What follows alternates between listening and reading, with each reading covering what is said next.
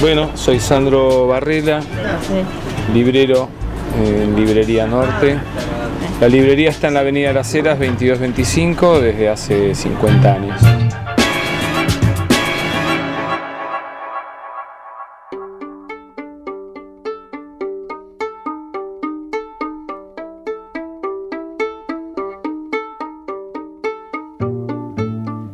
Bienvenidos a Librerías de Buenos Aires Podcast, una selección exquisita de las mejores librerías de la ciudad. Un recorrido por las históricas, las de autor, las peculiares, para saber a dónde ir cuando no sabes cómo conseguir tu próximo libro.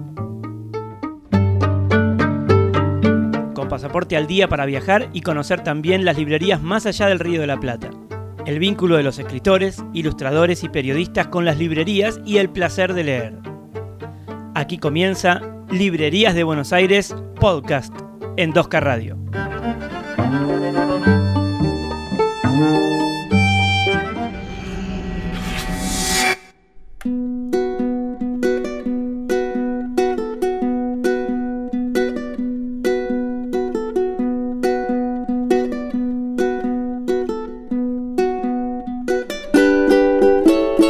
Bienvenidos, esto es Librerías de Buenos Aires Podcast. Soy Lucía Parravicini y hoy vamos a hablar de Librería Norte. La Librería Norte existe desde el año 1961. Primero estuvo en la avenida Porredón para después de seis años recabar en su lugar definitivo en Las Heras y Ascuénaga. Su fundador fue Héctor Janover, un personaje singular que vivió muchas vidas en una Luego del servicio militar obligatorio, se fue de su Córdoba natal para convertirse en librero en la Avenida Corrientes. Su interés por los libros se vio también reflejado en la escritura. Su obra más conocida es Memorias de un librero, donde no faltan personajes particulares que se meten entre los capítulos y se mezclan con las aventuras y desventuras de su oficio. Además, fue director del Fondo Nacional de las Artes y de la Biblioteca Nacional en la década del 90. Fallece en octubre de 2003 a los 74 años. Débora Janover, su hija, es quien continúa su trabajo en la librería. Entre sus libreros más destacados se encuentra Sandro Barrela. Con él charlamos sobre su profesión y más que nada sobre ejercerla en una librería en donde preguntar por un libro o un autor que se desea no significa chocarse con una cara que te mira con un rictus raro, como si uno hablara en una lengua muerta. No, no solo te encuentran el libro deseado, sino que también te pueden llegar a recomendar nuevas lecturas. Podríamos decir que es el sueño de cualquier lector.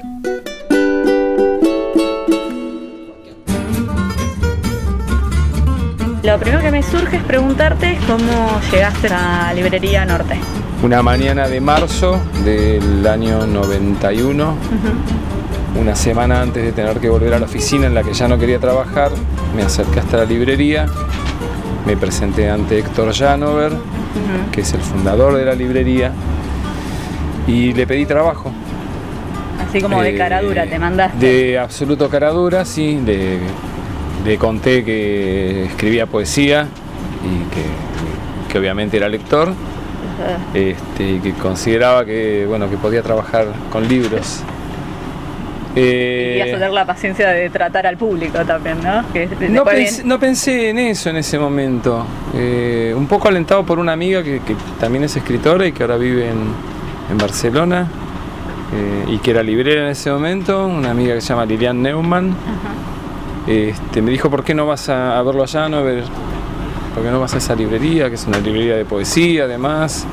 Y bueno, con el incentivo de mi amiga y eh, y la juventud que yo tenía en ese momento y el hartazgo de trabajar en una oficina, me acerqué, eh, hablé con Janover, Janover eh, me dijo con mucha honestidad que, para trabajar en una librería, además de saber que Goethe era un gran escritor, había que saber que la colección austral era de Espasacalpe, que eso era tan importante como saber que Goethe era un gran escritor. lo dijo con gracia y, con hasta con amorosidad. Eh, bueno, empecé así. Eh, eh, dijo, bueno, si estás dispuesto a venir a trabajar un par de meses a prueba, con un sueldo bajo, este, de hecho venía a ganar menos de lo que ganaba en el otro lugar. Claro, pateaste, fue un cambio de 180. Fue un cambio de vida, sí, sí, sí. Me dijo, bueno, si, si estás dispuesto a hacer la prueba, este, me dice, justo estoy necesitando una persona porque se me fue un empleado. Claro. Pero no tenés ninguna garantía de que el trabajo sea tuyo después de dos meses. Mm, Como tenías que pasar sí o sí el periodo de Eh, prueba. Sí, sí, claro. Bueno, él, ten- él tenía razón, dice, él no, no sabía quién era yo, ni, ni cómo trabajaba, ni si podía ser bueno o no. Claro. Eh, ¿Y cómo fueron esos dos primeros meses? nada, fueron buenísimos. Sí, te iba a preguntar qué es lo que te gustaba de tu profesión o qué tiene tu profesión, digamos, para destacar, digamos, porque tal vez uno lo imagina eso como a todo lo que le gusta escribir o leer, en un momento decimos, ay, qué lindo sería tener una librería, pero también no vemos todo lo demás.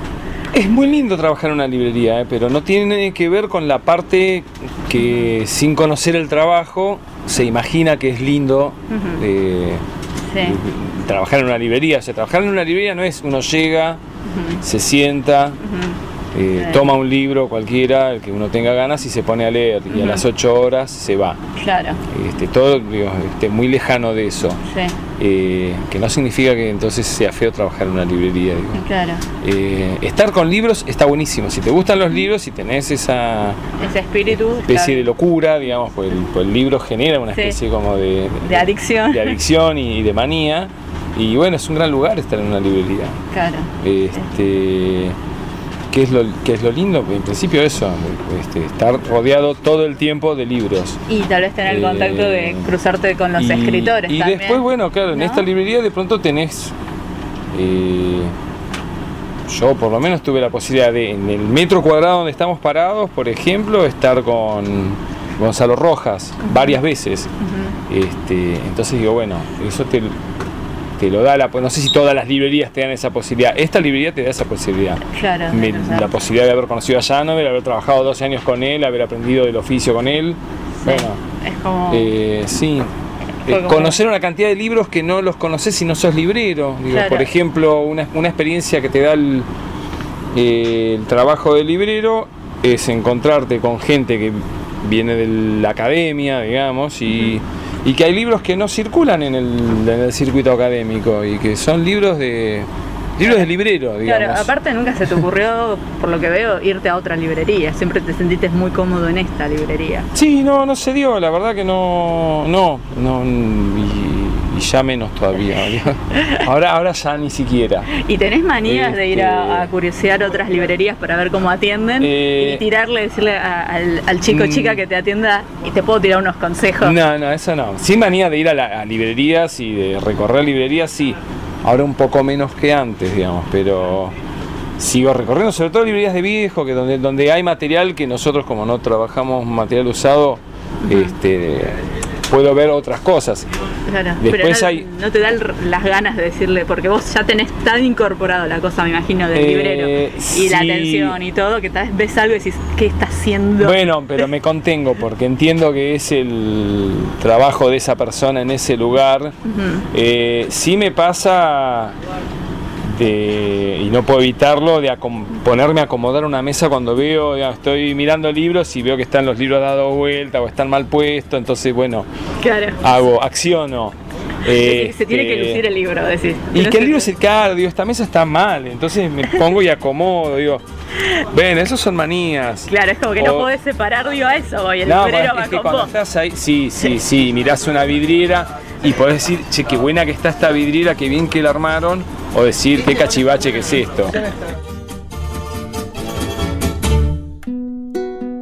Sandro Barrela no solo está en Librería Norte hace 25 años, a su vez tiene una abundante y larga trayectoria publicando sus poemas.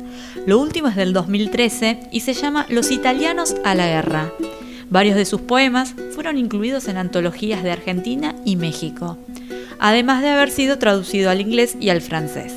También escribe reseñas literarias para el diario La Nación, donde la poesía sigue presente.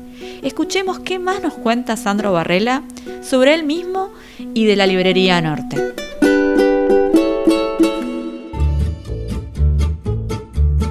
No sé si siempre se da esto de que el que está detrás del mostrador, el librero, también es escritor o poeta en este caso. Y también tengo, bueno, investigando un poco de, de tus cosas, de tu trabajo, también que has hecho reseñas en Sí, sí, hace- literarias hace para el diario La Nación, por ejemplo.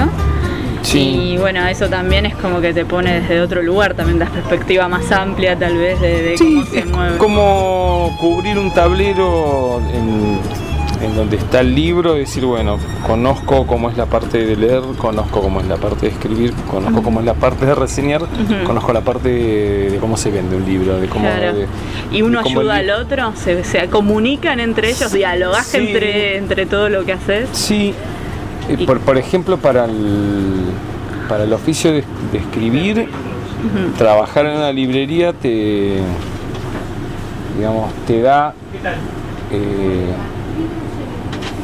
no, no quiero decir un saber, te, te da, digamos, eh, te inocula contra la vanidad, digamos, Mm. te, te- te pone en la justa medida De- el, el de- valor que tiene un libro. Ampliando un poco, es como tal vez no creérsela Eh, de más, sería. Exactamente, es como decir, eh, nadie está esperando tus poemas, nadie está esperando tu novela, nadie está... Digo, ¿Te gusta escribir? Escribí, seguí tu camino, hacé tu obra. Eh, una vez que el libro es un producto, llega a un espacio que se llama librería, donde va a convivir con otro montón de productos Claro. que se llama libro y después el futuro y el destino que tenga ese libro ya no depende de vos. Sí, no, ahí te lo discuto un poco, porque Bueno, después entra, no, digo, ahí entra un poco también después el- la magia del marketing, como quien dice, que a veces empujan más algunos autores o algo que sí tenga Bueno. más circulación que otros, ¿no? También, y ahí tal Sí. vez, eh, digamos, que estés en, ponele, uno entra a una librería y ya que esté un libro en la primera mesa a la última, cambia mucho a veces, ¿no? Porque el trayecto de un posible comprador puede ser muy, muy difícil, que te Sí. llegue hasta el último estante, ¿no? De una librería. Bueno, acá tenemos, por ejemplo, esto no se va a ver, se va a escuchar, pero por ejemplo Sí. tenemos eh, al lado nuestro gente que está en el- al final de la librería, que es donde está La sección de poesía. La de poesía con la de cocina, que me parece una buena combinación Sí, igual. sí, sí, sí, están tan cerquitas porque tienen que estar cerca. Sí. Pero digo, acá tenemos mucho público de poesía Sí. y viene eh, y no tiene problemas en atravesar todo el Claro, local. igual eso después te lo iba justo a preguntar porque me parece que viene justamente a cuento porque me parece que es una de las pocas librerías que le da mucho valor a la poesía y tiene mucha variedad en su catálogo, acá se Sí. puede encontrar de todo. Pero bueno, yo lo que iba más apuntando de que sí es verdad que un libro tendrá el peso que tenga y la, y la historia lo dirá, ¿no? También, Sí. ¿no? Pero digo que hay algo de marketing que a veces sí, ex- ayuda. existe la publicidad, existen las apuestas editoriales fuertes, este, pero que no, en general no se dan en el ámbito de la poesía. Digo, el poeta se tiene que quedar tranquilo, Sí. eh, porque viene muchas veces con una ilusión eh, acerca de la repercusión que pueda tener su libro y demás. Claro. Y en realidad siempre va a ser pequeña. Claro. El público de la poesía es un público pequeño. Claro, igual me había gustado una frase tuya que había escuchado ahí en una entrevista que hiciste en C5N hace un tiempo, Ah. de que eh, de que decías que en general el escritor de prosa, narrativa, así, Ah, sí. eh, a veces es más mezquino con el poeta, porque el poeta tal vez es más promiscuo en el buen sentido de que te lee todo, y a la, a la inversa a veces no es tan así, y bueno, si sigue pasando eso, o, o- o los años han cambiado un poco. Yo creo que no, eso no cambia. El, el lector de, de poesía, digamos, el- el- la gente que lee poesía es menos que la gente que lee narrativa y acá hay lectores de poesía. ¿Qué se puede hacer para mejorar eso? Porque si No, uno que no se sé si hay empieza... que hacer algo, ¿eh? Vos como librero acá mismo podrías hacer... No. ¿Crees que tenés un rol más activo desde acá? Es decir, puedes recomendar también libros, ¿no? De poesía. Sí, pero yo no puedo obligar a alguien que no lee poesía a que se ponga a leer poesía. Digo, me parece que contra eso sería un... Como, ¿Puedo como, medio segundo? Sí. Sí. ¿Este de Mayakovsky es nuevo? es una antología nueva, sí. Ah, están los otros de sus Hay poemas de ahí que están en, antolo- en otras antologías que se han hecho. Esto es un libro que, sí, que es de edición argentina. Sí, me pareció nuevo. Sí, sí, sí, y está bien la traducción. Y- Pero bueno, pero con No, eso- yo digo, no sé si se puede hacer una militancia de Sí. eh, que lean, que lean poesía, digo. Un trabajo que hizo el Estado argentino en los últimos 4 o 5 años de comprar libros de poesía para distribuirlos en las escuelas. Eso no ha, no ha garantizado que, este, Que aumente la lectura. que todos pero- los chicos lean poesía, pero los que quisieron leer poesía, en sus escuelas había libros de poesía. Sí, por lo menos está al alcance de sus al alcance, manos. claro. Y Está esta fue una iniciativa que hizo, que tuvo el Ministerio de, de Educación, a través del, del- de quien era el ministro, este, Alberto Sileoni, eh, cliente de la librería. Este, en algún momento este, venía él directamente y otras veces pedía eh, por teléfono a través de algún colaborador y, y venían a buscar libros. Eh, bueno, ese sería un caso que yo no conocí otro ministro de Educación que sea tan fanático de la poesía. Claro. Eh, y bueno, esto lo llevó a presentar un proyecto en el ministerio que implicó la compra de cantidad de libros de poesía que eran distribuidos en las escuelas de todo el país. El uso de Internet permite hacer infinidad de cosas, pero la más linda de todas es escuchar 2K Radio. Digamos, de lo que está pasando ahora en poesía actualmente, contemporánea y de Argentina, es algo que te esté gustando mucho y que tengas acá, tal vez esté acá inclusive en, en la librería y te guste. Eh, sí, no, hay, hay- lo que está muy bueno es que hay mucha riqueza y variedad en lo que se publica, hay muchas editoriales independientes, eh, esas editoriales están representadas acá en, en- en la librería con sus catálogos. Veo, por ejemplo, eh, Buenos Aires Poetry, digamos Sí. que es una re, no llega a ser ni siquiera libro, sino revista. o Pero sea, también tienen libros, tienen libros, sí. sí. Sí, pero lo que estoy viendo puede ser que eso sean ¿Me das revistas. Hice así, ¿Cómo anda? Muy bien, ¿muy bien? Me vine a entrevistar. Ah, está bien, está bien. Eh, Usted, usted la fama... la, la fama me tiene arrinconado contra la Puga Liga. ¿Cómo andas vos? Bien, bien. Defiende- Defiende la poesía. Chao, chao Miguel, hasta luego. Sí, no, lo que te estaba diciendo Bueno, por igual. ejemplo, Miguel es poeta, ah, por ejemplo, entonces así es. hay un eh, libro de él, ya que estamos, lo podemos recomendar. Sí, como que no, tiene un libro muy bueno que se llama Los Poetas Salvajes, por ejemplo. Claro. que debería estar por acá. Esta es una, editor- una de las muy buenas editoriales de poesía actuales. Es Ediciones en Danza. Y bueno, se dio la casualidad que nos visitó Sí, justo entró a la librería a Miguel saludar. Gaya. Este es un muy buen libro. de Miguel Gaya. Los Poetas Salvajes de Ediciones en Danza. Sí, ya que Ah. estamos hablando de lo- las editoriales buenas de poesía y que viniste hoy, Mira, poesía completa de De- Jorge Leonidas Escudero. Sí, un Y- poeta y que es acaba un- de fallecer hace tres días, un poeta sanjuanino que murió a los 95 años. Ok. Larga vida, entonces Y- puede haber poesía de todo, de todas sus Sí, décadas. Por supuesto, por supuesto. Y acá se, digo, se publica mucho ediciones del DOC, es otra editorial muy buena. ¿Qué tipo de, de poesía hacía Escudero? Mira, Escudero es un poeta muy singular, pero muy, muy singular porque es un poeta que no ha tenido como una formación letrada, es un poeta autodidacta prácticamente, con una vida muy aventurera, dedicó buena parte de su vida a la búsqueda del oro, Ah, mira. este, la búsqueda en solitario, digamos, con, eh, con algún compadre, digamos, pero no, no, no es que era un minero profesional, era una búsqueda casi quimérica, Sí. y, eh, digamos, el oro y, y buscaba la fortuna por otro lado a través de la ruleta. Y empezó a publicar a los 50 años. Y cuando empezó no paró. Y es un poeta, es, bueno, sigue siendo. Este, un poeta con una voz muy singular. Este, muy atravesada por, por la oralidad de, de esa región de la Argentina. eh, con uso del idioma con ciertos arcaísmos Claro. eh, y con, con inflexiones del lenguaje muy propios. Entonces el, digamos, el resultado es una poesía muy, muy original, muy auténtica, además con una visión este, muy profunda. Y bueno, un poeta, Sí, más que, más que interesante para por lo menos poeta muy- para a- mí es un poeta muy importante, como si no el más importante de los últimos 20 años. Ah, de-. Argentina. Sí, sí, sí. De, de una obra que se conoció en los últimos años. ¿eh? Claro, no fue siempre como celebrado o conocido. No, no, no era conocido acá, digamos. De hecho, eh, la llegada de Escudero a Buenos Aires es a través de una revista que dirigía Javier Cofres, que además es poeta y que es hoy el director de la, de la editorial en danza. Ah. Entonces la primera vez que en Buenos Aires se leen poemas de Escudero publicados aquí son en La Danza del Ratón. Eh, después otros, otras revistas hicieron eco y empezó a circular en el ambiente y, y bueno, y en un momento Ediciones en Danza empieza a publicar toda la obra de, De, de, de de- de Escudero. Escudero.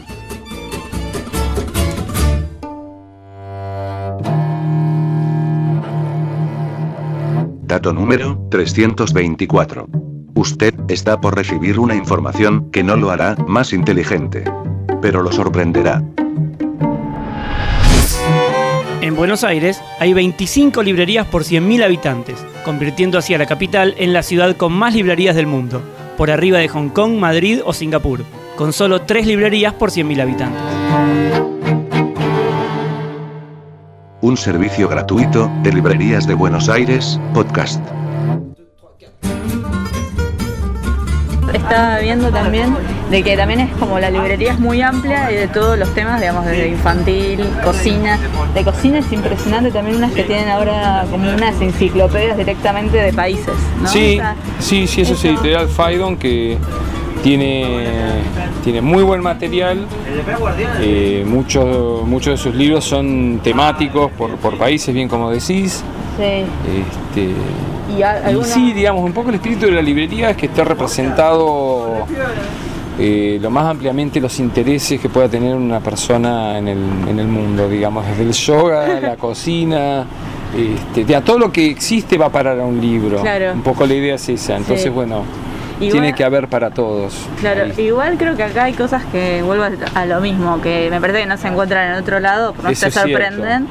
Y estaba, me acordaba también de otras entrevistas o de otros lados, de Janover, que tenía también como que él grababa a autores y después como lo archivaba en audio y tenía el CD como de los propios autores relatando sus propios textos, ¿no? ¿Es así? Él armó Creo- una colección de discos literarios hacia fines de la década del 60. Claro, estaba Borges, Eh, ayúdame a recordar. Sí, sí, él, él hizo como 25 discos.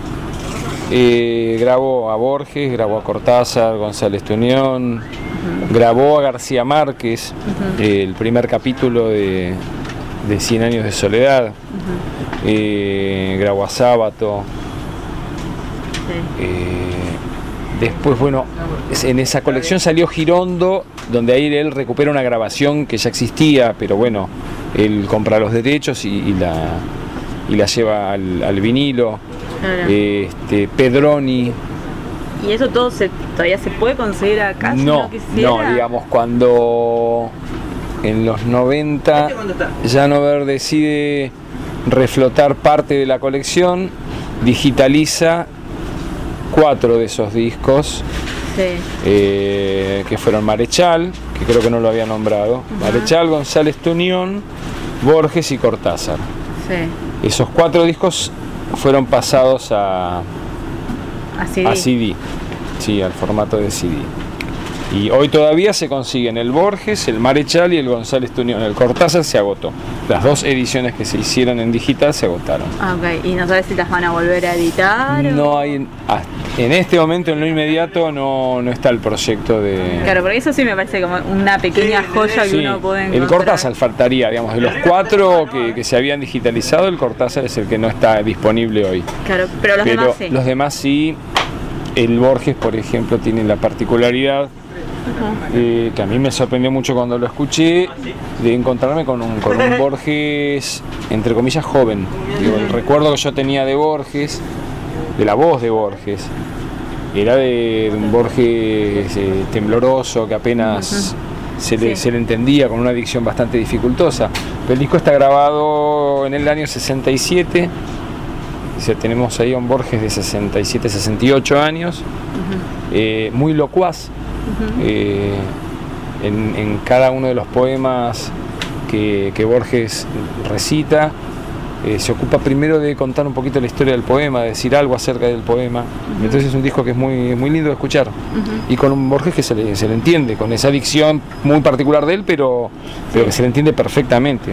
Yo Claro, la primera y- vez que lo escuché era como tenerlo ahí en el living de, de Claro, casa. y relata cuentos propios, ¿no? Sí. Son poemas. Ah, son poemas. El disco son, son poemas. Eh, y lo que decía es que, bueno, da una, una pequeña introducción antes de, de- de decir el poema. eh, y como es muy simpático lo, Sí. lo, lo que dice acerca de, de Bueno, sus propios Me textos. parece que también está bueno para regalar, es un buen regalo. Ahí lo Es un ver. muy buen regalo, está buenísimo. Sí, sí, sí, sí, sí, sí, sí. No, y después estaba pensando de, de volvemos a, a- a las ganas de leer y todo eso, y de libros que tal vez no se consiguen en otros lados. Eh, más que nada como un cierre, alguno que digas eh, que te gustaría que si alguien entrara y se lo lleva, decís que bueno que se lo llevó. Alguno que sientas que no hay en otros lados y que estaría bueno que se lo lleven.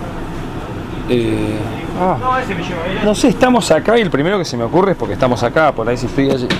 Pero por ejemplo, este es un libro de un poeta que yo admiro muchísimo, un poeta fallecido, Canciones de cuna y otros poemas de Eh, Joseph Brodsky. Sí, es un poeta ruso expulsado en su momento de la Unión Soviética, este, recibido en Occidente por los buenos oficios de, de otro gran poeta que fue Oden Sí. y bueno, que terminó viviendo en los Estados Unidos y lamentablemente muriendo muy joven, porque murió en, en el 96 cuando tenía 56 años.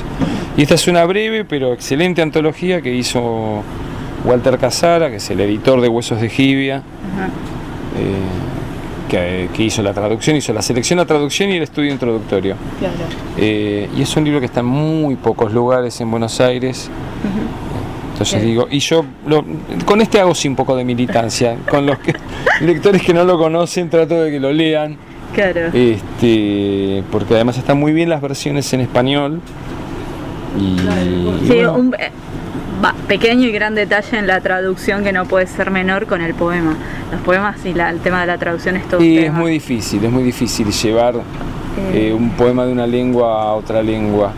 Sí. Este, pero me, me quedo con lo que decía Brodsky en un, en un ensayo eh, a propósito de la traducción.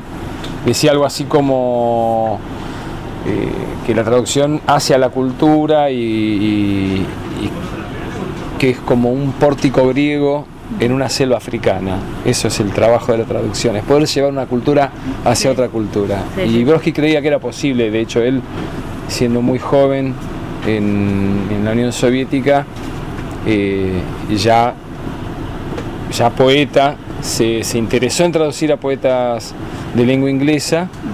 eh, bueno, eso le trajo problemas, se terminó con un juicio por parasitismo social. Era una cosa muy común en la Unión Soviética este, emprenderlas contra los poetas que no estaban eh, como arraigados en el sistema.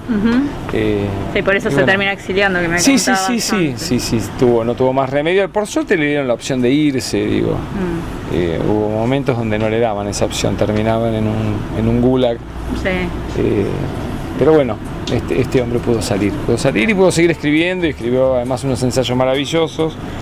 Y bueno, Ahí, ahí está entonces, para el que lo quiera. está para que lo quiera, para que quiere. Y si no, tenemos también a Escudero, que, ven- que vengan a por Escudero, que tampoco está en todos lados. Y, Y bueno, es una lectura es un- distinta. sí, que menos es. Pero bueno, muchísimas gracias entonces por, por tu tiempo, bueno, Sandro. no, y bueno, gracias a vos, dale. Bueno, bueno, nos estamos que, viendo. sea buena- espera. que sean buenas. Dale, gracias. Entrevistas y producción general. Lucía Parravicini. Edición y cositas. Adrián Kaplan Crep. There's a man going round taking names, and he decides who to free and who to blame. Everybody won't be treated all the same. There'll be a golden ladder reaching down when the man comes around. The hairs on your arm will stand up at the terror in each sip and in each sup. Will you partake of that last offered cup or disappear into the potter's ground? when the man comes around. Hear the trumpets, hear the pipers. One hundred million angels singing. Multitudes are marching to the big kettle drum. Voices calling, voices crying. Some are born and some are dying. It's Alpha and Omega's kingdom come. And the whirlwind is in the thorn tree. The virgins are all trimming their wicks. The whirlwind is in the thorn tree. It's hard for thee to kick against the pricks. Till Armageddon, no shalom, no shalom. Then the father hen will call his chickens home. The wise men will bow down before the throne. And at his feet they'll cast their golden crowns. When the man comes around. Whoever is unjust, let him be unjust still. Whoever is righteous, let him be righteous still. Whoever is filthy, let him be filthy still. Listen to the words long written down when the man comes around. Hear the trumpets, hear the pipers. One hundred million angels singing. Multitudes are marching to the big kettle drum. Voices calling, voices crying. Some are born and some are dying. It's Alpha and Omega's kingdom come. And the whirlwind is in the thorn tree. The virgins are all trimming their wicks. The whirlwind is in the thorn tree. It's hard for thee to kick against the pricks. In measured hundredweight and penny pound. When the man comes around.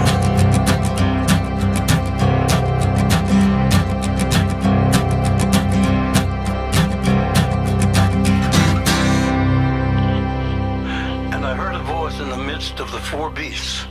And I looked, and behold, a pale horse, and his name that sat on him was Death, and hell followed with him.